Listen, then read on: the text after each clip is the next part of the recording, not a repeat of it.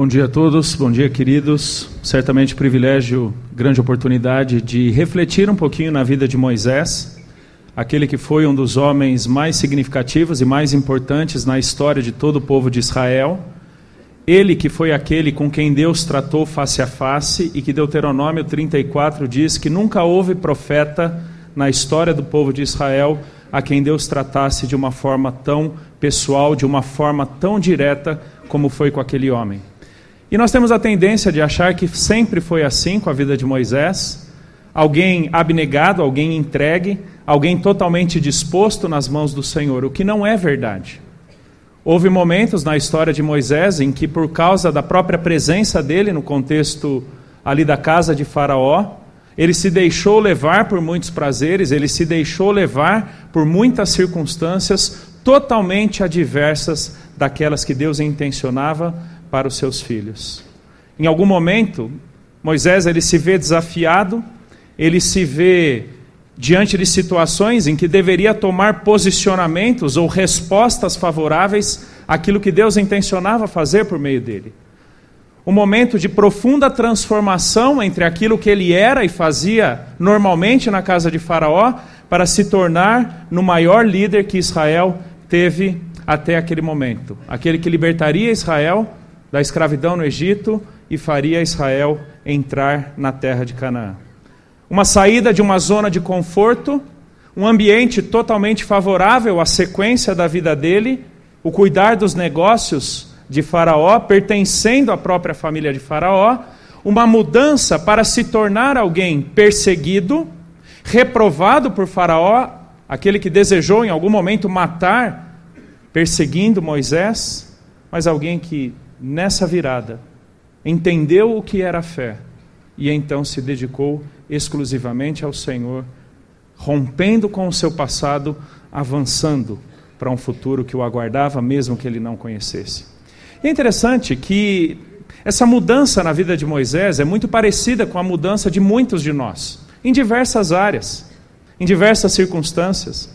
Vivemos um mundo de grande transformação, uma época de profundas ebulições, idas e vindas, daquilo que era já não é mais. Quantos imaginavam que os bitcoins poderiam se transformar na moeda do momento, rompendo fronteiras nacionais, políticas, econômicas? Interessante ver alguns de vocês um pouco mais velhos com seus smartphones com seu touch, ao invés de abrirem a Bíblia, ligando a Bíblia. Meus filhos provavelmente não conhecerão e-mail. Provavelmente nunca receberão uma carta pessoalmente. Um ditado africano diz que os cachorros do passado já não conseguem caçar os coelhos do presente. Porque esse é o nosso mundo. Um mundo em transição, barreiras políticas vindo abaixo, quando com a globalização, algumas décadas atrás, isso aconteceu. A internet, num clique, uma moça que tuita algo numa viagem para a África, pejorativamente, chega na África e, ao descer do avião, é deportada para o seu país de origem, porque aquele tweet supostamente inocente viraliza mundo afora e ela então se torna persona não grata na medida que aterriza ali na África. Essa é a nossa realidade. Um mundo que nos força a obrigatoriamente sairmos da nossa zona de conforto. Zona de conforto, na verdade, é aquele ambiente no qual nós temos controle, no qual nós achamos ter algum domínio, uma certa condição de prever aquilo que estamos fazendo, bem como as implicações do que nós fazemos. É o ambiente em que nós nos sentimos mais tranquilos e favoráveis à sequência da nossa vida, tal qual ela foi até esse momento. É a simples manutenção de um status quo. É a simples manutenção daquela realidade de vida. Mas na medida em que nós caminhamos com Deus, na medida que nós entendemos qual é o projeto de Deus para nós em Cristo, Deus sempre nos empurra para fora da nossa zona de conforto.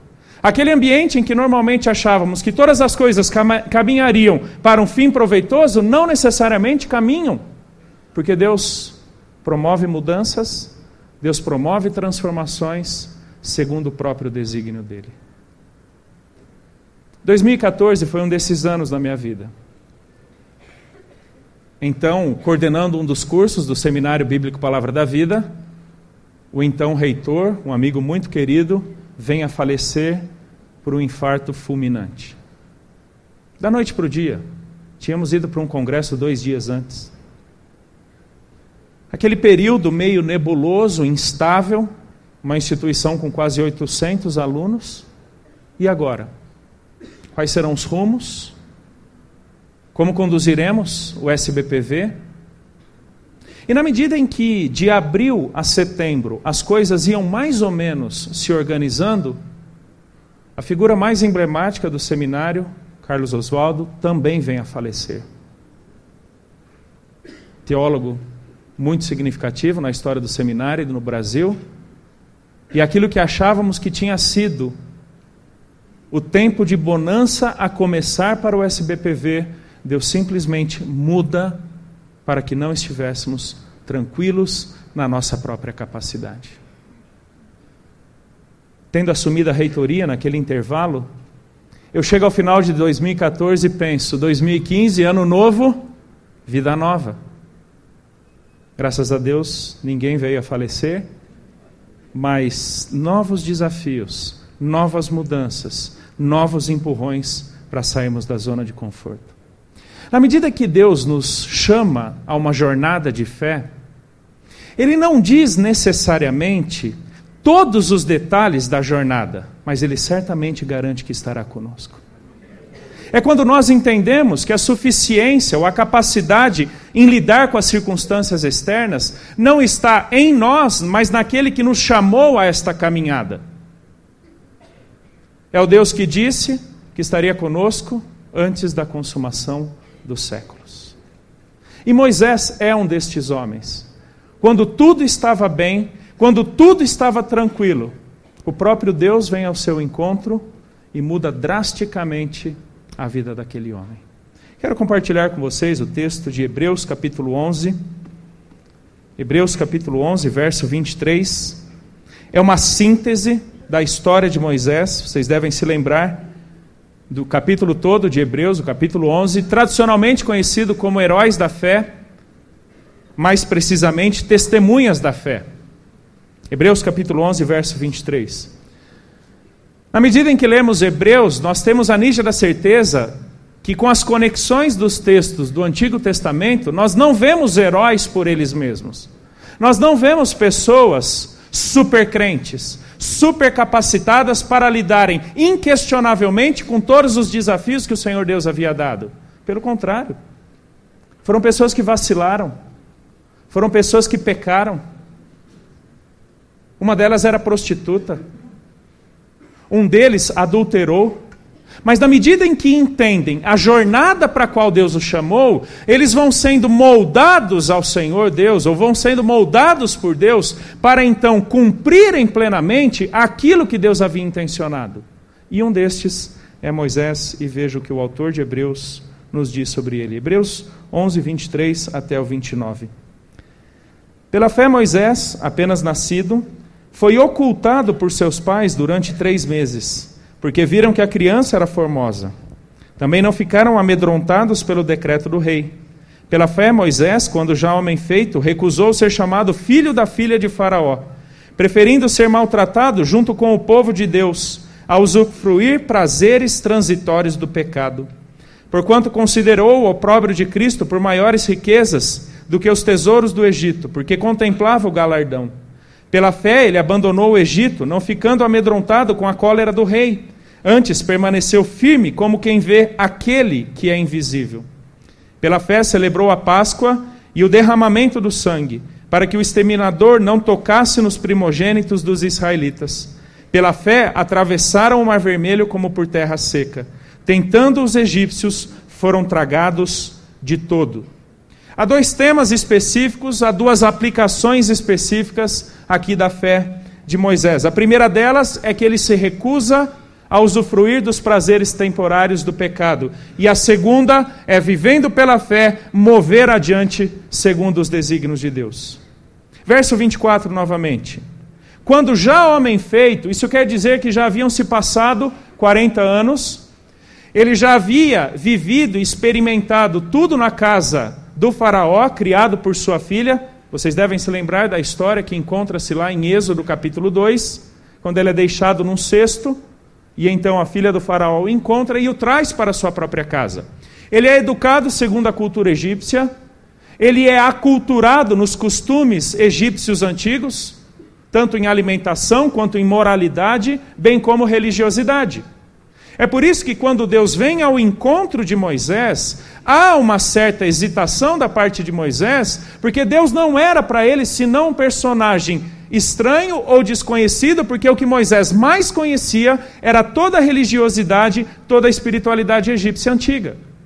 Esses são seus primeiros 40 anos. A segunda etapa da vida de Moisés é justamente esta, quando o Senhor vem ao seu encontro e deliberadamente Moisés decide recusar ser chamado filho da filha de Faraó. É como se ele tivesse preferido renunciar, é literalmente esta ideia, ele renuncia direitos que tinha a favor daquilo que ele desconhecia. Ele renuncia status, renuncia posição, renuncia regalias, renuncia tudo aquilo que era incompatível com o desígnio de Deus, porque ele entende perfeitamente o para onde Deus deseja levá-lo. E muito provavelmente um dos pontos de maiores, maior tensão nessa renúncia de Moisés é o conteúdo do verso 25. Quando ele prefere ser maltratado junto com o povo de Deus, a usufruir prazeres transitórios do pecado. A expressão preferir, essa expressão ela foi usada em dois outros contextos do Novo Testamento, duas únicas vezes mais. A primeira delas é quando Deus nos escolhe em Cristo Jesus, quando Deus nos separa para a salvação. E a segunda é quando Paulo, em Filipenses capítulo 1, encontra-se numa luta interna entre continuar vivo, ministrando aos filipenses, ou morrer para estar logo com o Senhor. Essa era a tensão de Paulo. Morro logo para estar logo com o Senhor, porque ele estava preso e a morte era iminente, a morte poderia acontecer a qualquer momento, ou eu permaneço vivo para que na minha vida existam frutos, ou frutos ministeriais sejam promovidos. E aí Paulo diz: Eu já não sei o que preferir, eu já não sei o que escolher. A ideia é, é que Moisés passou por algumas tensões entre recusar, entre abrir mão, entre olhar para trás, para, para a sua história gloriosa. Ele era alguém na linha de sucessão ali no Império Egípcio. Ele pertencia à casa do próprio Faraó. É como que olhando para trás e recusando aquela realidade passada, a favor de um futuro desconhecido. Aliás, fé sem fronteiras é exatamente isso. É quando não sabemos necessariamente a totalidade do que nos espera no futuro, mas a certeza de quem caminhará conosco para aquele futuro.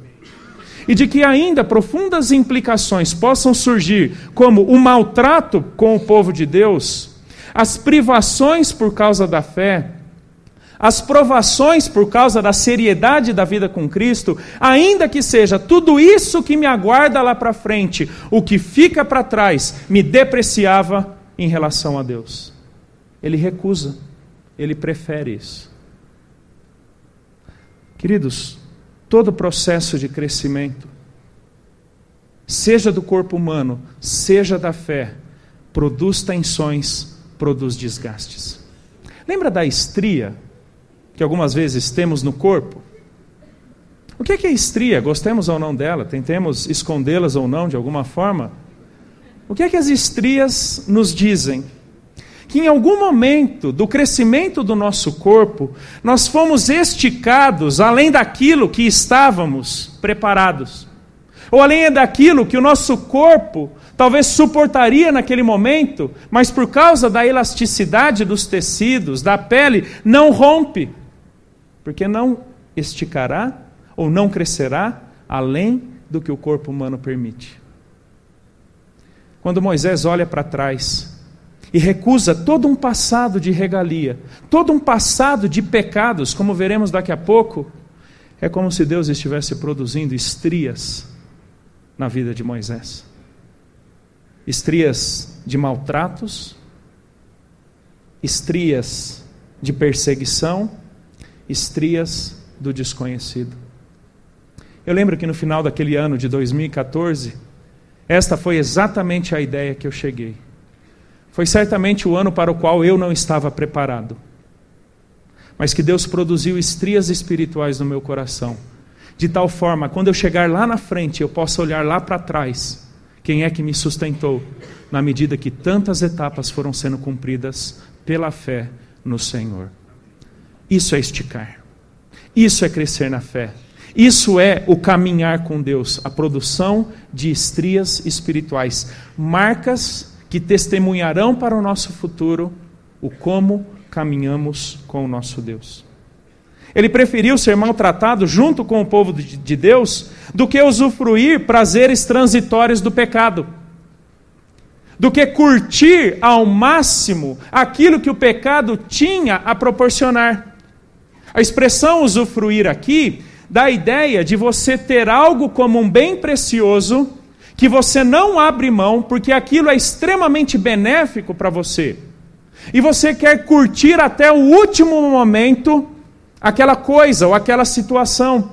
Por exemplo, quando nós fazemos uma viagem, uma viagem que nos custou muito, ou uma viagem dos sonhos, já percebeu que nós queremos aproveitar, curtir, usufruir cada segundo?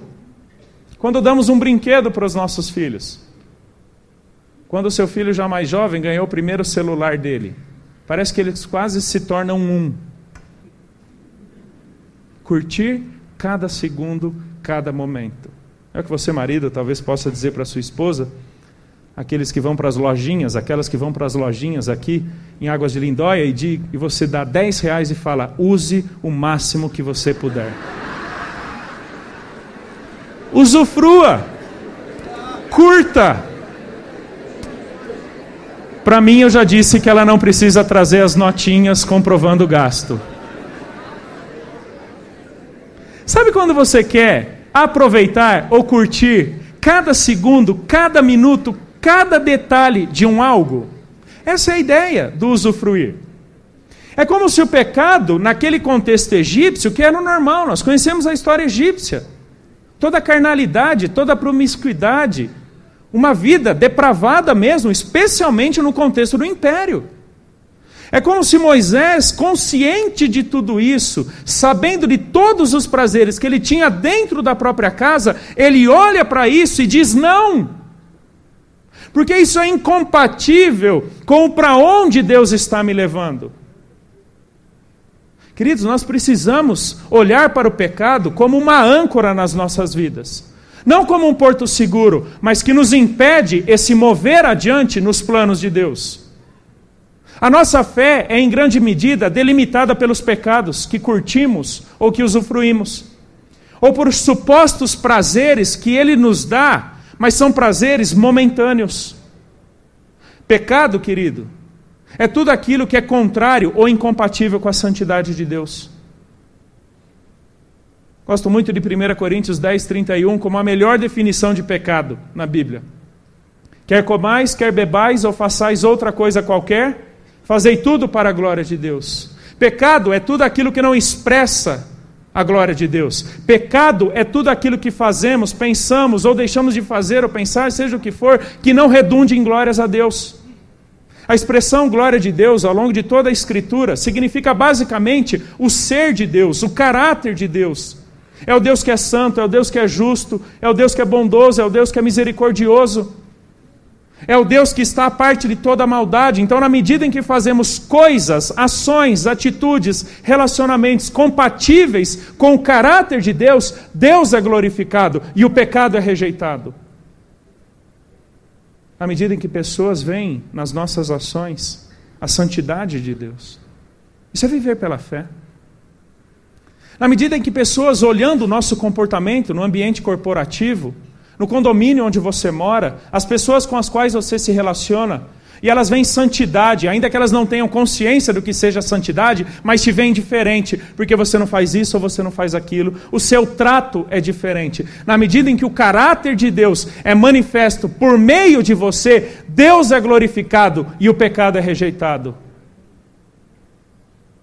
Mas glória de Deus também significa aquilo que é compatível com a nova vida que Deus estabeleceu em mim em Cristo Jesus. Vimos a sua glória, glória como unigênito do Pai. Estamos sendo transformados de glória em glória na própria imagem de Cristo Jesus. Então, na medida em que nós vivemos de forma compatível com o nosso cristianismo, na medida em que vivemos de forma compatível com o nosso discipulado com Jesus, Deus é glorificado, porque o pecado está sendo rejeitado. Queridos, temos que olhar para o pecado da mesma forma com que Deus o trata. O autor de Hebreus diz que não passam de prazeres temporários, prazeres passageiros, efêmeros, que não têm durabilidade permanente, que não transcendem o momento em que são cometidos, ou por mais que, que desejemos estender o prazer do pecado, certamente as consequências negativas virão. Sabe por que é que o pecado tem que ter obrigatoriamente prazer temporário? Porque o pecado é incompatível com a santidade eterna de Deus. O pecado é incompatível com a justiça eterna de Deus. Portanto, o pecado não produz nada permanente em nossas vidas, senão a própria ruína. É interessante que a, a ideia aqui de prazeres temporários é de um prazer que ludibria, se deixa levar momentaneamente por algo, ainda que haja consciência de efeitos corrosivos lá na frente. Isso é o pecado. O pecado se propõe a dar um prazer que legitimamente não pode suprir, a um custo que honestamente não podemos pagar. Pecado vem de satisfação e entrega desgraça. O pecado vende prazer e entrega ruína. Isso é o pecado. Não se esqueça. Foi por causa do pecado que Cristo morreu por nós.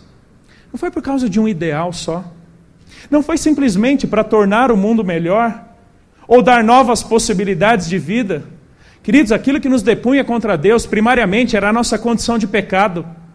E na medida que Moisés entende em que, como povo de Deus, as promessas feitas mais de 400 anos antes a Abraão, lá em Gênesis 12, se cumpririam por meio dele, Moisés, ele não iria adiante se não rompesse com uma realidade, um estado de pecado, ou de, no mínimo de conivência com o pecado. Essa palavra transitória, essa expressão prazer transitório, foi usada na cultura grega antiga especialmente na época do Antigo Testamento, para tudo aquilo que é oposto ao eterno, para tudo aquilo que é oposto ao permanente de Deus. Eram coisas basicamente conectadas à realidade da vida humana, coisas mundanas como nós conhecemos. Porque é exatamente isso que o pecado produz em nós um enraizamento tal na vida que nos faz perder de vista a realidade do eterno a realidade do para onde Deus está nos formando em Cristo Jesus. Ele prefere ser maltratado. Ele prefere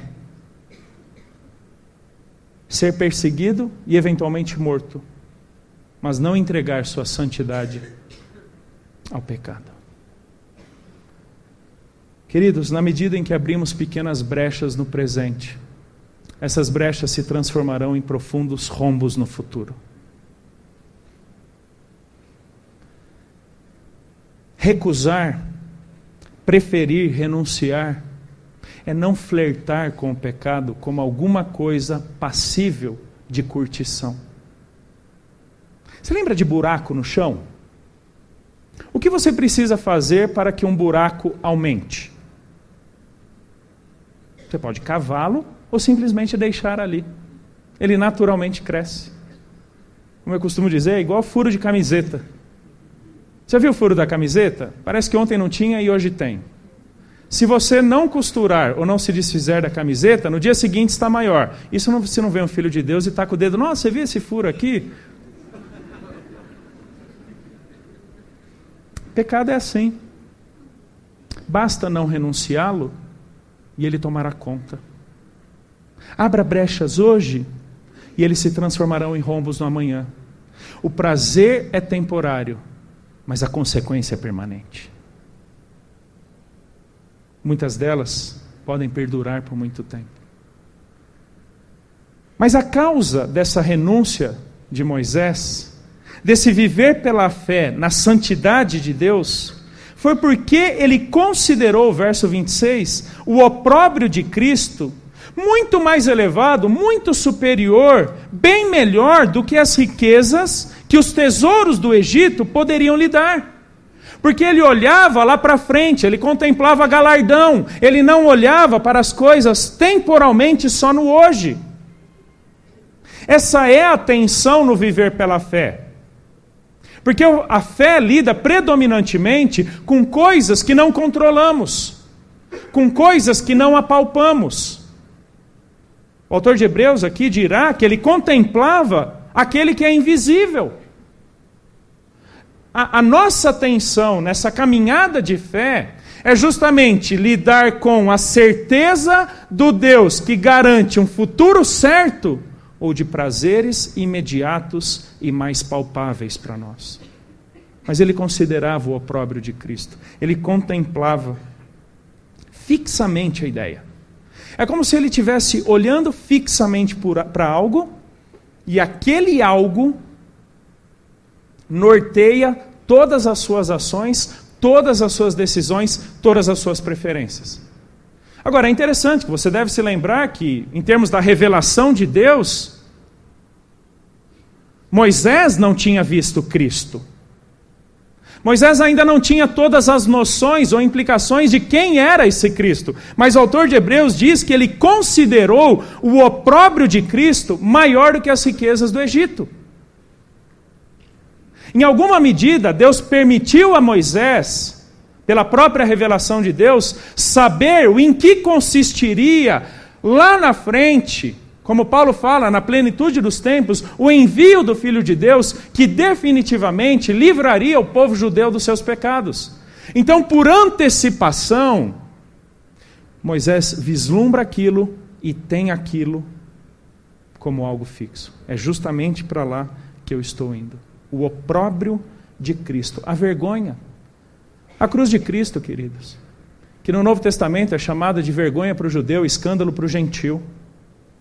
Você crer na cruz de Cristo hoje simplesmente não faz parte de uma mentalidade racionalista, materialista, do aqui e agora, do prazer garantido no hoje viver por um personagem lá do passado, de quase dois mil anos atrás, isso não faz parte da mentalidade contemporânea. Como não fazia parte no contexto de Moisés lá atrás. Isso é fé. Fé não é quando você tem controle nas coisas que você faz, mas fé é quando você se apropria da promessa de Deus, ainda que você não vislumbre a sua completude. Mas sem essa crença, você certamente não chegará lá. Ele contemplou o opróbrio de Cristo. Isso é viver pela fé. Porque na medida em que nós lutamos contra os nossos pecados, na medida em que nós nos aproximamos de Cristo, nós somos chamados ao caminho da renúncia, porque se queremos seguir a Cristo, devemos negar a nós mesmos, devemos tomar a nossa cruz e devemos segui-lo. A cruz não é um emblema, a cruz não é um, um símbolo de satisfação, de alegria. Aquele hino que boa parte das igrejas deve cantar, Rude Cruz se erigiu, dela o dia fugiu, essa é a realidade da cruz. A cruz é vergonha. A cruz era dedicada apenas a pessoas da pior estirpe ou da pior qualidade no mundo greco-romano antigo. ladrão, agitador político ou aquele que cometia um crime hediondo. Essa é a cruz. Essa é a cruz que evocamos no nosso cristianismo. Um opróbrio, a vergonha. Mas é nela que nós encontramos vida. o dia mais triste da história, o dia mais sombrio de toda a experiência humana, é, na verdade, o dia mais feliz de todos nós. O dia da cruz. É quando não apenas olhamos para frente, senão também quando nós hoje olhamos para trás. Moisés olhava para frente. Na verdade, todos os personagens de Hebreus 11 olharam para frente. Nós hoje, queridos, já olhamos para trás. Ele já veio, ele ressuscitou, ele é real e vivemos por ele, para ele e com ele. Considerou o opróbrio de Cristo muito melhor do que as riquezas dos tesouros do Egito, porque contemplava o galardão. Volte para o verso 23. Você deve ter percebido que por cinco vezes o, o autor de Hebreus fala pela fé. Verso 23, verso 24, verso 27, verso 28 e verso 29. Pela fé, pela fé, pela fé, pela fé. Se você voltar em algum momento para Êxodo, capítulo 3 e capítulo 4, você não encontra um homem de fé. Você encontra um homem hesitante. Você encontra um personagem achando que o poder ou a capacidade estava nele. Porque quando Deus o chama para libertar Israel, Moisés pergunta: Mas quem sou eu? Eu fico imaginando, Deus, não, você não entendeu nada, vou fazer de novo. Eu quero libertar Israel por seu intermédio. Não, mas quem o povo dirá que eu sou? Não, não é você. Eu sou. Não é você. Eu sou. Moisés não entende no primeiro momento que a tarefa que ele desempenharia não era uma tarefa dele, era uma tarefa de Deus por meio dele. E essa é basicamente a ideia de pela fé. Não que a fé seja natural a nós, ou a fé seja oriunda em nós, mas é o meio pelo qual Deus usa para, por nosso intermédio, pelas nossas ações, pelas nossas percepções, executar os desígnios dele. Isso era obra de Deus. Moisés não entende. É por isso que ele titubeia, é por isso que ele hesita, é por isso que ele tenta passar a responsabilidade para outras, até chegar no capítulo 4 e dizer: se o Senhor quiser mandar alguém, mande, mas que não seja eu. E a gente chega em Hebreus 11 e diz: pela fé. Esse homem mudou, queridos, quando ele entendeu o que Deus queria executar por meio dele, não por causa dele. Moisés era agente de Deus. Se você voltar para o capítulo 11, verso 1, o autor de Hebreus define muito bem o que é fé. Ora, a fé é a certeza de coisas que se esperam, a convicção de fatos que se não veem. Pois pela fé os, os antigos obtiveram bom testemunho. Pela fé entendemos que foi o universo formado pela palavra de Deus, de maneira que o invisível, o visível, veio a existir das coisas que não aparecem. Verso 5 e verso 6. Pela fé, Enoque foi trasladado para não ver a morte. Não foi achado porque Deus o trasladara, pois antes da sua trasladação obteve testemunho de haver agradado a Deus. De fato, sem fé é impossível agradar a Deus, porquanto é necessário que aquele que dele se aproxima creia que ele existe e que, torna, que se torna galardoador dos que o buscam. O que é fé? Para muitos hoje, fé é uma simples credulidade. Para muitos, fé é pensamento positivo. É materializar algo e acreditar que aquele algo, por ter sido materializado e acreditar muito forte, então acontecerá. Isso não é fé. Isso é pensamento positivo, mas não é fé. A fé, ela tem basicamente três sentidos ou três aplicações aqui no contexto de Hebreus. Fé é crer, implica em crer. Acreditar na realidade, na veracidade, no caráter fundamental, imprescindível de algo, no caso Deus. É fundamental que creiamos em Deus, caso contrário, nunca nos aproximaremos dele, nunca teremos discernimento dos desígnios dele, nunca seremos capazes de lutar contra o nosso pecado. Preciso crer, mas eu também preciso confiar na sustentabilidade daquela informação no caráter inegociável daquilo. Confiança é basicamente entrega. é doar-se, é dar-se, é lançar-se para o objeto da sua fé, no caso Deus, caso contrário, eu ficarei simplesmente parado, estático no meu lugar, vendo as coisas acontecerem e não participando delas. A fé implica nessa confiança, nesse lançar-se para uma realidade que transcende você mesmo.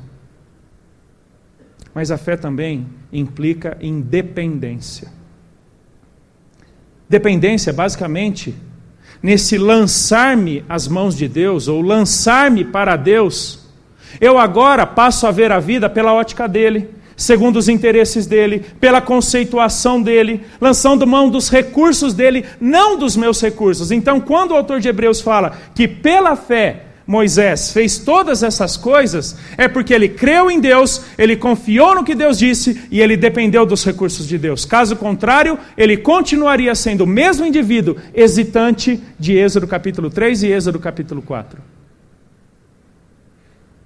Paulo vai dizer em 2 Coríntios capítulo 5, verso 7, que nós vivemos pela fé. Fé é aquilo que caracteriza o cristão não é um algo que você lança a mão de vez em quando. Por favor, queria pedir para todos olharem para cá. Como é que normalmente pessoas comunicam a ideia da fé? Geralmente em encruzilhadas ou situações desafiadoras. Você tem que dar um passo de fé. Mas não é isso que a Bíblia diz. A Bíblia nunca te diz para dar um passo de fé. Deus nunca te chamou para dar pegadas de fé. Deus te chama para toda uma jornada que começou na, cruz e só culminará na volta do Senhor Jesus. E a totalidade dessa vivência deve ser por meio da fé. A ideia do passo de fé comunica muitas vezes para mim o seguinte: eu levei a minha vida do meu jeito, na minha compreensão, nos meus recursos até esse ponto me deparo com uma encruzilhada, alguma coisa que eu não sei fazer, e então tenho que dar um passo de fé. Pergunta: com base em que nós deveríamos ter agido o antes da encruzilhada, o antes do questionamento, o antes do não saber o que fazer? Também pela fé. Nós andamos pela fé. E a expressão usada por Paulo é como quem fica circundando algo, aquilo que caracteriza a totalidade de uma vida, não pequeninos momentos de vida. Somos chamados para uma jornada de fé. Eu não preciso ter todas as informações do para onde eu vou, eu só preciso crer, confiar e depender do com quem vai comigo até lá. Esse foi o desafio de fé de Moisés. Alguém que talvez ele não conhecesse pessoalmente, por causa da religiosidade pagã do Egito. Alguém que ele não vislumbrava tanto a santidade porque o que ele conhecia era o prazer transitório do pecado, mas que no verso 28 diz: Pela fé celebrou a Páscoa e o derramamento do sangue, para que o exterminador não tocasse nos primogênitos dos israelitas. Ele entendeu a santidade de Deus. E ele passou a viver exatamente como Deus intencionava. Olha que interessante o verso 27, volte um pouquinho para ele. Pela fé, Moisés abandonou o Egito, não ficando amedrontado com a cólera do rei. Rompeu com uma realidade passada, caso contrário, não experimentaria uma nova realidade. Essa é a ideia de abandono. Mesma palavra, o mesmo conceito, termo usado, quando fala sobre casamento em 1 Coríntios, em que o homem tem que deixar pai e mãe abandonar. É por isso que a gente não leva a sogra junto para a viagem de lua de mel.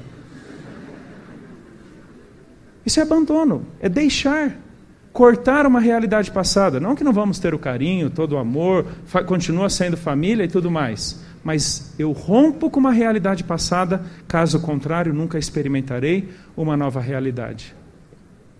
Esse é o desafio de Moisés. Você lembra Israel na travessia do deserto? Ah, porque naquela época nós tínhamos cebolas. Naquela época nós tínhamos pepinos. Naquela época nós tínhamos carne. Israel sai do Egito numa noite. Deus leva 40 anos para tirar o Egito do coração do povo. 40 anos. Moisés abandonou o Egito, o povo não. Se não for pela fé, queridos, não abandonaremos realidades passadas que não contribuem para a nossa intimidade com Deus. Se não for pela fé, se não for nessa crença, se não for nessa confiança, se não for nessa dependência, manteremos como que um bilhetinho num livro que de vez em quando puxamos para olhar o que fazíamos e gostávamos. Rompa com isso. Nós temos que agir na medida das informações que nós temos. De novo, Moisés não tinha toda a percepção do seu futuro, mas ele conheceu quem revelou o futuro para ele. Não espere tomar decisões quando você tiver a sua lista de prós e contras na sua frente e nos seus recursos e na limitação da sua percepção da realidade futura, dizer o que é melhor. Porque não necessariamente os teus prós de hoje permanecerão prós amanhã. Nem tudo aquilo que dizemos ser contra, necessariamente Deus vê como contra. É por isso que, ao longo de Hebreus 11, fala de pessoas não impecáveis, não perfeitas, mas pessoas que caminharam com Deus, pessoas que viveram com Deus e que aprenderam a discernir cada novo movimento, porque tinha controle da situação seguinte, porque queria ter uma nova zona de conforto? Não. Porque entendeu o desígnio de Deus. Olha o finalzinho do verso 27, com isso eu termino. Antes, permaneceu firme como quem vê. Preste atenção. Aquele não é aquilo. Como quem vê aquele que é invisível. Ele entende quem veio ao encontro dele. Ele entende quem estava proporcionando tudo aquilo independente do que fosse aquele aquilo.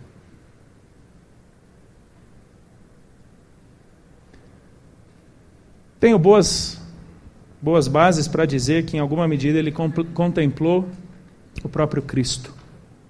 Já tinha falado sobre o opróbrio de Cristo.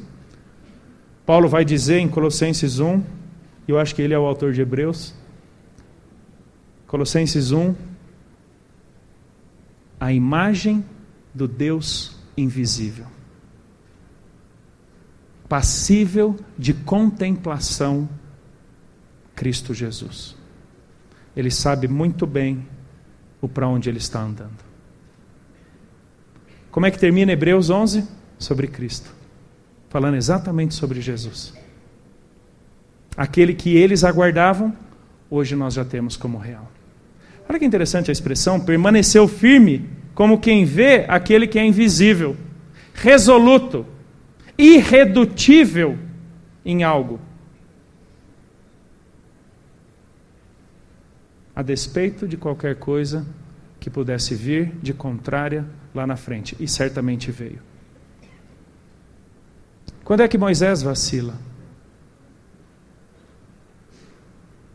Moisés vacila quando aquilo que ele tinha entendido em Êxodo 4 que Deus disse que o eu sou o guiaria, para que ele, Deus, fosse glorificado, quando Deus diz para Abraão, diante da lamentação do povo em Meribá, porque não tinha água, Deus diz: fale a pedra.